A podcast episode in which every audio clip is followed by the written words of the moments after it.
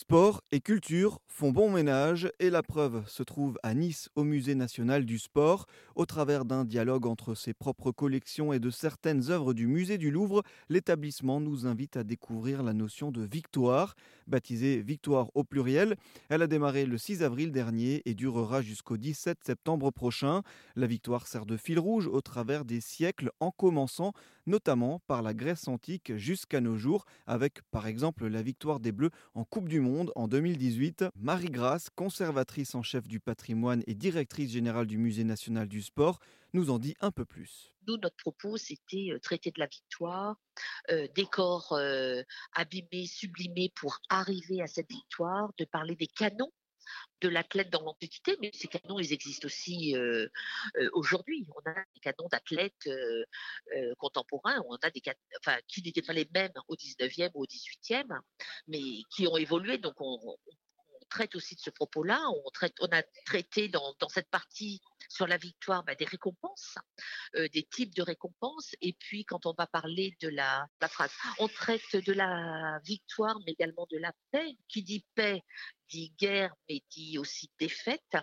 Euh, donc on, aborde aussi ces, sujets-là euh, parce que surtout dans l'Antiquité, euh, c'est le même dans le sport au, 19e siècle, le, corps de l'athlète, c'est le même que le corps du guerrier.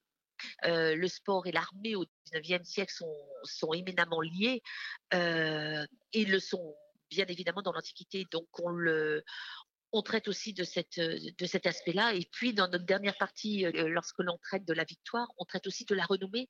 Parce que quand on monte sur la première marche du podium, on a une, on atteint euh, un summum et une renommée. Et donc, on va traiter de, de, renommée euh, bah, d'athlètes comme Emmanuel Asman, comme euh, Horton Senna, comme Yannick Noah. Ce sont des, des, athlètes qui sont rentrés dans, la légende euh, du sport, mais également de, la vie quotidienne. Et cette légende, elle peut aller jusqu'à la sanctification.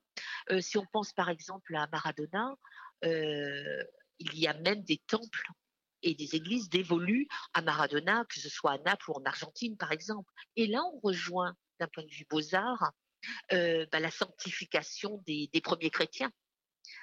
Donc on traite, on aborde tous ces tous ces aspects-là, la mémoire, euh, le au-delà et, la survie en quelque en quelque sorte. Dernière petite question, ça montre aussi que finalement le monde de la culture peut aussi se mettre euh, à l'heure de à l'heure olympique et paralympique euh, dans, dans, un peu plus d'un an. On peut aussi aller au musée et être dans cette ambiance-là des, des, des jeux, des JO qui arrivent.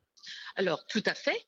Et euh, peut-être pour conclure, euh, en réalité, euh, nous n'avons rien inventé au XXIe siècle, puisque déjà dans l'Antiquité, les jeux panhelléniques, donc tous ces jeux, que ce soit à Olympie, à Delphes et ailleurs, ou même les jeux de cité, je pense aux jeux d'Athènes par exemple, comprenaient des épreuves physiques, je, je dirais pas sportives, mais physiques, pour plaire aux dieux, c'était éminemment religieux, mais comportait également des joutes de poésie, des joutes de, chants, des joutes d'opéra, et tout était lié tout était lié parce que la philosophie des Grecs, c'était un esprit sain dans un corps sain. Et donc, autant l'intellect que le développement du corps était important. Donc, en réalité, on ouvre, on ouvre une brèche, mais, mais on est dans la continuité de, la politique ou de la philosophie des Jeux. Une exposition qui bénéficie du label Olympiade culturelle, un programme conçu en vue des futurs Jeux olympiques et paralympiques de Paris en 2024.